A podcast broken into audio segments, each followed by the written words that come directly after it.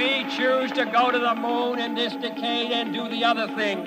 Not because they are easy, but because they are hard. Si l'ensemble de l'univers est strictement déterminé par les lois de la nature, l'avenir est dicté par ce qui s'est produit précédemment. The United States will withdraw from the Paris Climate Accord. Les plantes de la Terre sont vertes uniquement parce que notre soleil est vert. Getting to Mars will be risky, dangerous. Est-ce qu'on peut continuer à manger autant de viande tout en protégeant la planète? There is life on Mars. Climate change is real. It's happening. Horatio, un podcast national géographique avec Arnaud Sacleux. Three, two, one, zero. All engine running. Bonjour Eric Buffetot. Bonjour. Vous êtes paléontologue, spécialiste des vertébrés et des oiseaux fossiles. Vous êtes aujourd'hui l'invité d'Horatio, et ensemble nous allons discuter de dinosaures volants et du lien étroit qu'ils entretiennent avec les oiseaux modernes. Eric, les dinosaures ont-ils vraiment disparu de la surface de notre planète? Ben, on a pensé pendant euh, nettement plus d'un siècle et maintenant on sait qu'ils n'ont pas vraiment disparu puisqu'il existe encore aujourd'hui environ 10 000 espèces de, de, dinosaures autour de nous qui sont tout simplement les oiseaux. 10% des scientifiques doutent du lien de parenté entre dinosaures et oiseaux modernes. Et la question qui est posée justement c'est comment ces dinosaures ailés ont survécu à la, à la fin du Crétacé? Alors je ne sais pas euh, si vraiment 10% des, scientifiques doutent encore de ce, de ce lien étroit entre les dinosaures et les oiseaux, mais il est certain qu'il y en a encore qui ont des, des réserves, disons. Et en ce qui concerne la question de, l'extinction, il y a 66 millions d'années, des dinosaures qui n'étaient pas des oiseaux, hein, ce qu'on appelle les dinosaures non aviens en termes de spécialistes. Effectivement, on peut se demander pourquoi les, oiseaux ont survécu alors que les autres dinosaures n'ont pas survécu. Il faut savoir qu'il y avait déjà beaucoup d'oiseaux il y a 66 millions d'années, à la fin du, Crétacé. Les oiseaux sont apparus il y a peut-être 150 millions d'années, ensuite ils se sont euh, diversifiés pendant des, dizaines de millions d'années à côté des autres dinosaures. Et puis, euh, quand les dinosaures ont disparu, vraisemblablement donc à la suite d'un impact météoritique, euh, les oiseaux ont continué. Mais il faut savoir quand même qu'il y a eu très certainement une très grosse extinction chez les oiseaux à cette époque, et que notamment euh, de nombreux groupes d'oiseaux archaïques euh, n'ont pas survécu. Et ceux qui ont passé cette, cette grande crise euh, biologique, ce sont les oiseaux de type euh, moderne, disons. Alors pourquoi eux euh, ont résisté? Ça reste assez mystérieux. Il y a différentes euh, hypothèses. Une qui fait appel au, au mode de vie et qui euh, suppose que ce sont plutôt des oiseaux euh, non arboricoles qui ont survécu. Parce qu'à la fin du Crétacé, il semble que la végétation ait été complètement dévastée pendant un certain temps et que les, les arbres soient devenus des, raretés, si on peut dire. Et donc tous les oiseaux qui, qui vivaient et nichaient dans les arbres n'aient pas survécu, alors que des oiseaux plus terrestres, euh, eux, auraient eu plus de chances de s'en sortir. Et que c'est ces oiseaux qui ont survécu qui ont donné ensuite la très grande diversité des, des oiseaux d'aujourd'hui. Loin du cliché du dinosaure à la peau écailleuse et aux allures très reptiliennes qu'on a aujourd'hui, des études menées en Sibérie suggèrent que presque tous les dinosaures avaient des plumes. Alors comment ou à partir de quand les dinosaures se sont-ils également dotés d'ailes? Les, premiers, les plus anciens restent euh, vraiment certains de, dinosaures à plumes, ils datent euh, du Jurassique, ils vont avoir dans les 150-160 millions d'années. Il n'est pas du tout impossible qu'il y ait eu déjà des dinosaures à plumes euh, à des dates plus anciennes, mais on n'en a pas vraiment des, preuves euh, extrêmement concluantes à l'heure actuelle. Euh, donc euh, les dinosaures ont commencé à avoir des plumes euh, assez rapidement dans leur histoire. Et puis ensuite le stade à certains égards plus intéressant quand on parle des oiseaux c'est le moment où les dinosaures ont acquis des, ailes c'est à dire des, plumes suffisamment développées pour leur permettre au moins de planer et éventuellement ensuite de, voler. Et là euh, les, premiers dinosaures qui possèdent vraiment des, plumes assez euh, sophistiquées je dirais assez allongées euh, au, au bras mais aussi aux pattes de derrière ce qui est assez inattendu on les connaît là aussi au jurassique dans des époques qui remontent à euh, 150 160 millions d'années. Dinosaures ailés et oiseaux modernes ont-ils gardé des traits en commun, mis à part cette capacité de voler? Est-ce qu'ils couvaient par exemple euh, leurs œufs Alors, le, grand, grand trait commun, c'est la possession de, de plumes, bien sûr. Et c'est ce qui a euh, vraiment euh, fait basculer l'opinion des, des paléontologues. C'est le moment où on a découvert que beaucoup de, dinosaures euh, possédaient des plumes, alors qu'on pensait jusque-là que seuls les oiseaux, euh, les oiseaux étaient les seuls animaux qui possédaient des plumes. Et comme les plumes, c'est quand même quelque chose d'assez compliqué, ça a été une, preuve très forte euh, en faveur du, lien entre dinosaures et oiseaux. Alors au-delà de ça, effectivement, tous les dinosaures pondaient des œufs. Est-ce que les dinosaures couvaient leurs œufs comme le font les oiseaux d'aujourd'hui ou la plupart des oiseaux d'aujourd'hui? Ça reste assez difficile à, démontrer, mais on connaît quand même quelques cas, euh, notamment euh, en Mongolie, en Chine, où on a, trouvé des squelettes de dinosaures qui étaient posés sur leur nid et dans la position d'un oiseau qui couvre ses œufs. Alors, est-ce qu'il les couvait véritablement ou est-ce que simplement il les, protégeait? En tout cas, c'était déjà un, comportement qui se rapproche beaucoup de ce qu'on connaît chez les oiseaux actuels. Euh, donc, euh, la ressemblance entre les, dinosaures et les oiseaux, elle va sans doute euh, au-delà des, simples plumes et s'étendait certainement aussi à des comportements. Et en termes de, de comportement, c'est-à-dire en recherche de nourriture, etc., est-ce qu'il euh, suffit d'observer, par exemple, euh, aujourd'hui, euh, je prendre l'exemple d'une poule, est-ce qu'il suffit de l'observer pour comprendre un peu le comportement de, des dinosaures de l'époque, des dinosaures oiseaux? C'est un peu difficile de savoir si euh, on peut extrapoler à partir des, animaux actuels euh, directement à ceux qui, n'existent plus, évidemment. Mais euh, il est très probable que certains comportements qu'on observe aujourd'hui chez les oiseaux, ils existaient déjà d'abord chez les oiseaux plus anciens et aussi chez les dinosaures les, plus proches des oiseaux. Et ces dinosaures à plumes, dont certains étaient capables de, de planer et probablement de, de branche en branche. Maintenant, il faut voir aussi que euh, le comportement des, oiseaux est extrêmement varié dans, la très grande diversité d'oiseaux qui existent euh, à l'heure actuelle. Hein, si, on comporte, euh, si on compare le comportement d'un manchot, par exemple, à, celui d'un rouge-gorge ou à celui d'une autruche, on va voir qu'il y a une, gamme de, comportements extrêmement vaste. Et les comportements des oiseaux archaïques n'étaient sans doute pas exactement ceux des, oiseaux d'aujourd'hui. Mais néanmoins, si on veut essayer de se faire une idée du comportement de certains dinosaures, c'est peut-être du côté des oiseaux qu'il faut chercher plutôt que chez d'autres animaux qui vivent encore aujourd'hui. C'était plutôt des, des, prédateurs à l'époque? Alors, les tout premiers euh, disons les dinosaures volants d'abord les dinosaures à plumes euh, étaient des prédateurs mais c'était des animaux de petite taille donc euh, leur proie ne devait pas être très grosse. On peut imaginer des, des insectes ou des, des petits animaux comme des, des grenouilles des choses de ce genre et les, tout premiers oiseaux euh, probablement étaient prédateurs également. Les premiers oiseaux avaient des dents hein, comme les dinosaures. Mais assez rapidement certains oiseaux ont perdu euh, leurs dents ont acquis un bec comme comme ont les oiseaux d'aujourd'hui. Et on s'aperçoit quand on regarde les, les fossiles d'oiseaux primitifs comme ceux qu'on a trouvé en, très grand nombre en Chine, par exemple, qu'il y avait rapidement un, très grand éventail de, régimes alimentaires différents qu'on peut reconstituer parce que quelquefois on retrouve le contenu d'estomac de ces animaux. Et donc certains se nourrissaient de graines, certains se nourrissaient de, de petites euh, proies, certains même se nourrissaient de, de poissons. Et ça, euh, assez vite dans l'histoire évolutive des oiseaux. Il n'y a aucun oiseau de dinosaure oiseau pardon, de grande taille qui est, qui est connu à ce jour? Les dinosaures à plumes les, les plus gros que l'on connaisse, ça va être des animaux qui feraient peut-être 2-3 mètres de, de long, mais euh, qui n'étaient certainement pas capables de, de voguer. Il faut bien voir que parmi les dinosaures à plumes, il y a beaucoup d'espèces de, dont le squelette montre qu'ils ne pouvaient pas voler. Ils ont les bras trop courts, par exemple, euh, donc euh, ils n'avaient pas d'aile à proprement parler. Mais leur corps était couvert de, plumes ou de, de proto-plumes. Et ces plumes devaient servir certainement à autre chose qu'à voler. Et à quoi? Ben, Probablement, en grande partie, à isoler le, corps et donc à aider l'animal à maintenir sa, température constante. Et puis aussi, peut-être, pour des, comportements, des, des parades sexuelles ce genre de choses, comme c'est le cas encore chez les oiseaux aujourd'hui, d'ailleurs. Justement, en parlant de parades sexuelles, les plumes, est-ce qu'on sait si elles avaient une couleur plutôt colorée, plutôt terne? Et dans ce cas-là, si c'était coloré, est-ce qu'elles ne les desservaient pas justement euh, par rapport aux autres prédateurs? On a beaucoup de mal à reconstituer la, couleur des animaux disparus. Il y a quelques années, euh, certains chercheurs ont pensé qu'ils avaient une piste quand ils ont retrouvé sur des plumes d'oiseaux archaïques et de dinosaures à plumes euh, des, des corpuscules qu'on appelle les mélanosomes et qui portent les, pigments qui donnent leur couleur aux, plumes. Et donc d'après la forme de ces mélanosomes, on peut avoir une idée des pigments qui étaient présents sur les plumes. Donc euh, on s'est lancé dans des reconstitutions de la couleur de ces, ces oiseaux et, dinosaures euh, à plumes et on a trouvé des teintes plutôt noires, marron, etc.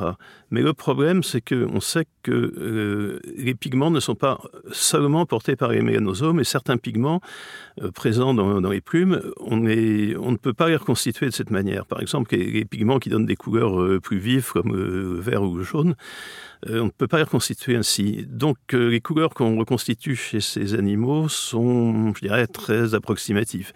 Donc on ne sait pas très bien s'ils avaient des couleurs plutôt ternes, comme ce qu'on pourrait au vu des premiers résultats, ou peut-être des couleurs plus euh. Mais même s'ils avaient des couleurs assez vives, c'est le cas encore de beaucoup d'oiseaux, et effectivement, c'est à double tranchant, c'est-à-dire que euh, ces couleurs vives servent dans les, parades sexuelles, et d'ailleurs ce sont généralement les mâles chez les oiseaux qui ont des couleurs vives et pas les femelles, mais aussi bien sûr ça les rend plus visibles pour les prédateurs.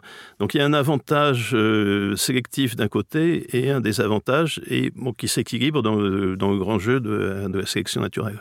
Quand on parle de dinosaures ailés, on pense tout de suite aux ptérodactyles qui appartient à la famille des ptérosaures, à ne pas confondre avec euh, les dinosaures justement, dont certaines espèces étaient en effet pourvues d'ailes et de plumes. Qu'est-ce qui distingue ces, deux groupes, euh, entre les ptérosaures et les dinosaures euh, ailés? Et lequel a réussi à voler en premier? Les ptérosaures, c'est un groupe d'animaux, de, de, vertébrés, qui a vécu en même temps que les dinosaures, qui est apparu plus ou moins en même temps que les dinosaures, mais qui ne sont pas des dinosaures. Ce sont des cousins euh, pas spécialement proches des, dinosaures. Et euh, ils ont commencé à, voler bien avant que les, dinosaures, que certains dinosaures du moins, ne deviennent des, oiseaux. les ptérosaures avaient des ailes, mais des ailes qui sont tout à fait différentes de celles des, oiseaux et donc de leurs prédécesseurs dinosaures, parce que les ptérosaures n'avaient pas de, de plumes, ils avaient des ailes qui étaient formé par une membrane de, peau qui était tendue entre un des doigts de la main, le quatrième doigt de la main, qui était extrêmement allongé. Et euh, donc cette membrane était tendue entre ce doigt et le corps de l'animal. Alors ça se rapproche un peu plus des ailes des chauves-souris que, l'on connaît aujourd'hui, à ceci près que les ailes des chauves-souris sont tendues sur plusieurs doigts et pas sur un seul. Mais euh, les ptérosaures apparemment s'en sortaient très bien avec ce, type d'ailes. Hein. Ils ont vécu jusqu'à la grande extinction de, la fin du Crétacé. Ils se sont beaucoup diversifiés. Ils ont donné des animaux de très très grande taille. Des, on connaît des ptérosaures qui devait faire 10 euh, mètres d'envergure, c'est la taille d'un petit avion. Et euh, ils ont été donc contemporains des, premiers oiseaux pendant euh, des, dizaines de millions d'années.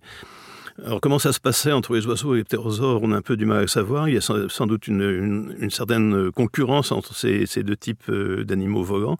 Mais toujours est-il que pendant des, millions d'années, les deux types de, vertébrés volants, qui étaient les ptérosaures d'un côté et les oiseaux de l'autre, ont cohabité. Donc les ptérosaures pouvaient voler sur une longue distance? On pense que oui, parce que par exemple, on trouve des ptérosaures dans, des, couches géologiques qui se sont déposées en milieu marin, probablement assez loin des côtes, qui semblent indiquer que euh, certains ptérosaures pouvaient voler sur de, longues distances et euh, finalement se retrouver euh, en pleine mer.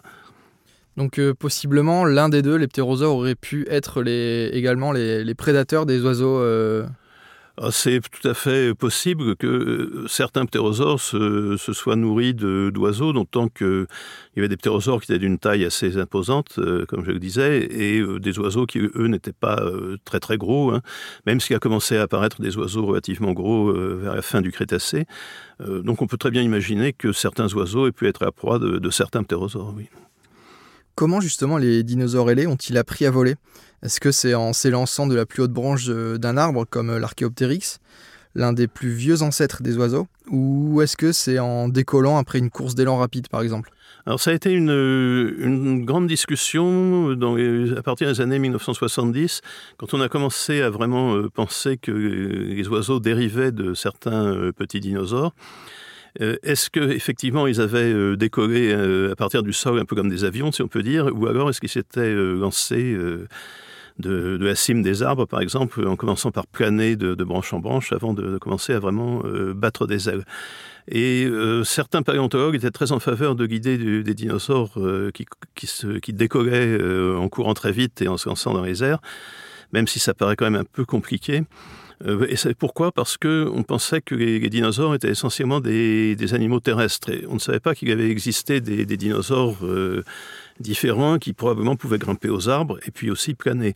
Et quand on a découvert des, fossiles de, dinosaures à plumes qui manifestement, d'après euh, la morphologie de leur squelette, pouvaient certainement grimper aux arbres, qui avaient de très longues plumes aux pattes de devant et aussi aux pattes de derrière, ce qui fait que pour courir vite, ça devait être un peu compliqué. ils avaient une morphologie qui colle très bien avec un animal planeur peut-être pas encore volant à proprement parler, mais au moins capable de, planer. Donc aujourd'hui, euh, il y a peut-être encore quelques partisans de, l'hypothèse du, dinosaure qui, qui, décolle en courant, mais je dirais que la plupart sont plutôt en faveur de l'hypothèse du dinosaure qui grimpe aux arbres et ensuite se lance dans, l'espace et, plane avec ses, ses, ailes qui sont formées de, de plumes. Ça paraît quand même plus vraisemblable. Donc à la différence des ptérosaures, ils ne volaient pas du tout sur des, longues distances.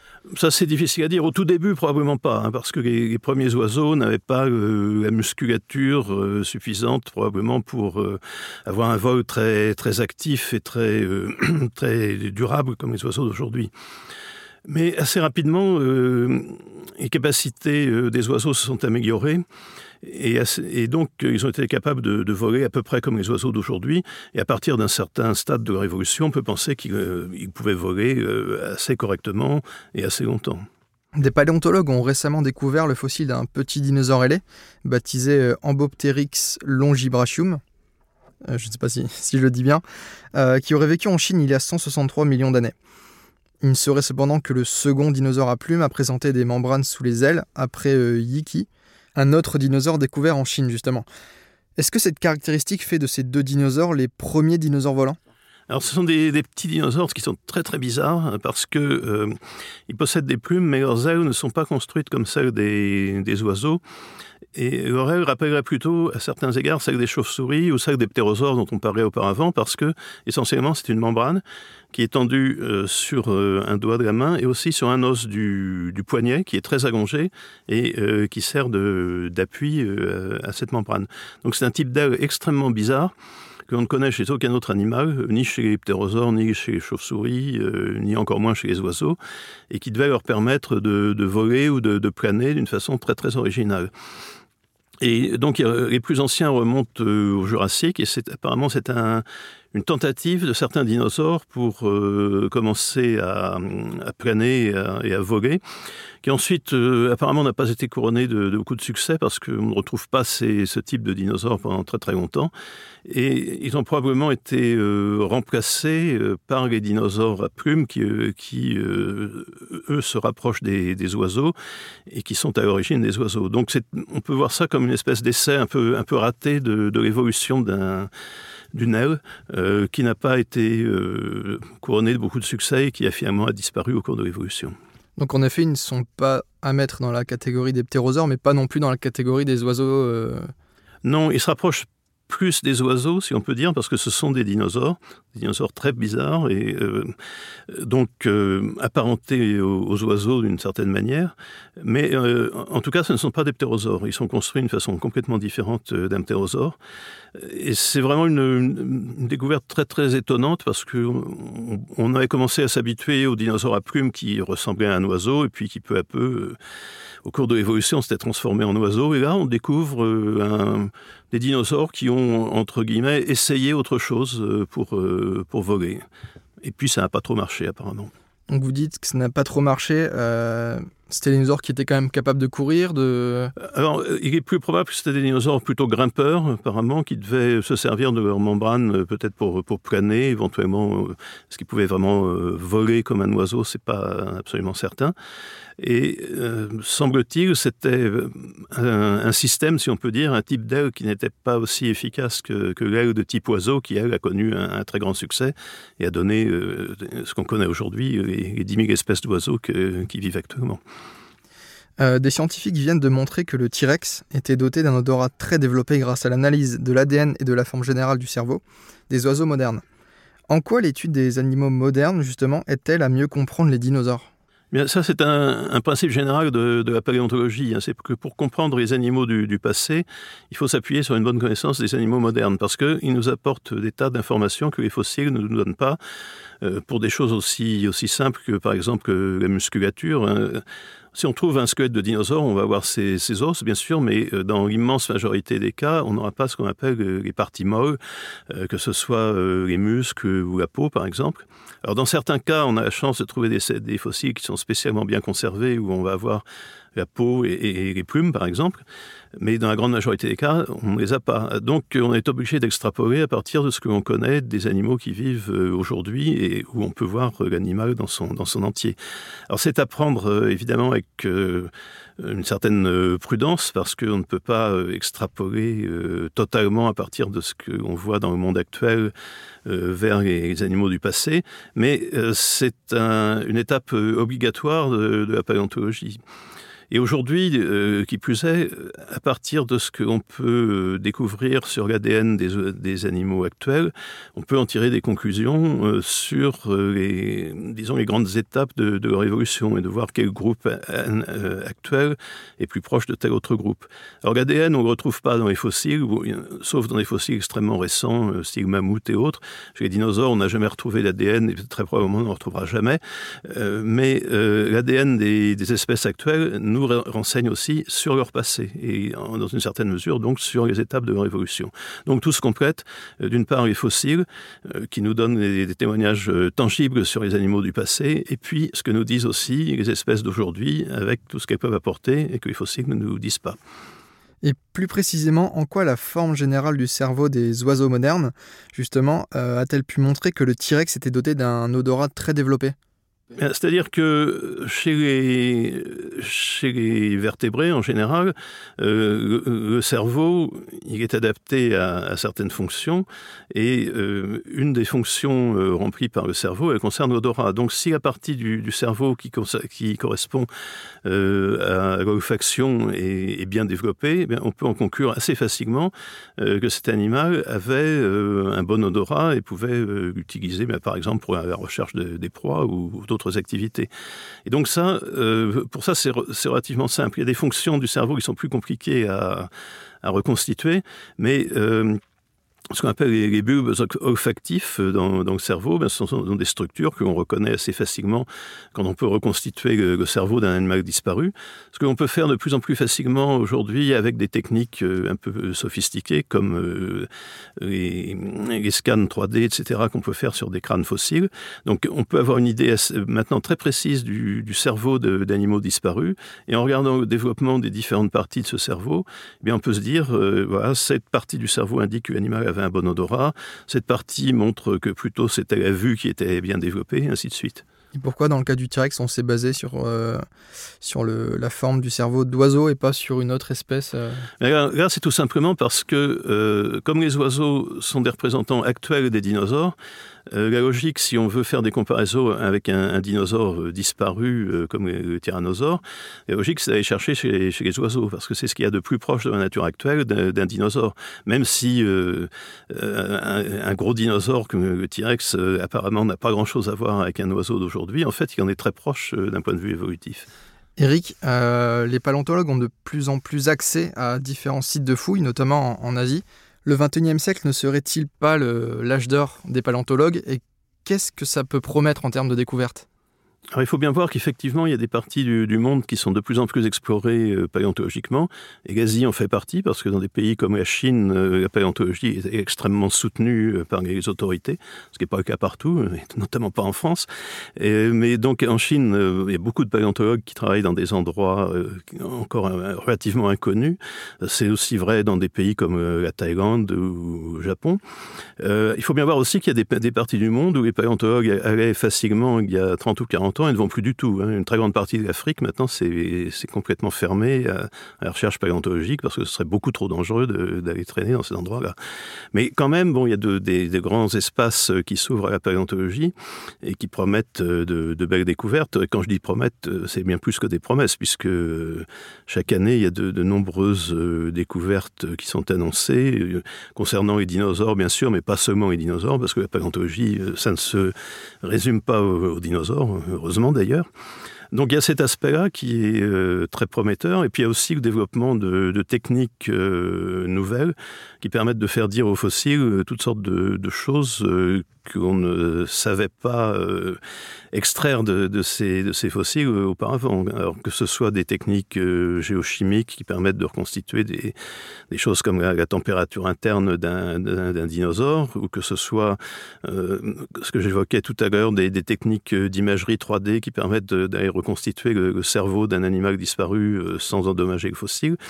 Tout ça, ce sont des, approches nouvelles qui contribuent à, faire que la paléontologie pourrait être dans une, dans une phase de grand développement. Je le mets au conditionnel parce que il y a des endroits du monde, dont la France fait partie, où la paléontologie est en voie d'extinction parce qu'on ne recrute plus de, jeunes paléontologues, il faut bien le savoir. Il y a une découverte en particulier que vous, aimeriez euh, qu'on fasse durant les, prochaines années?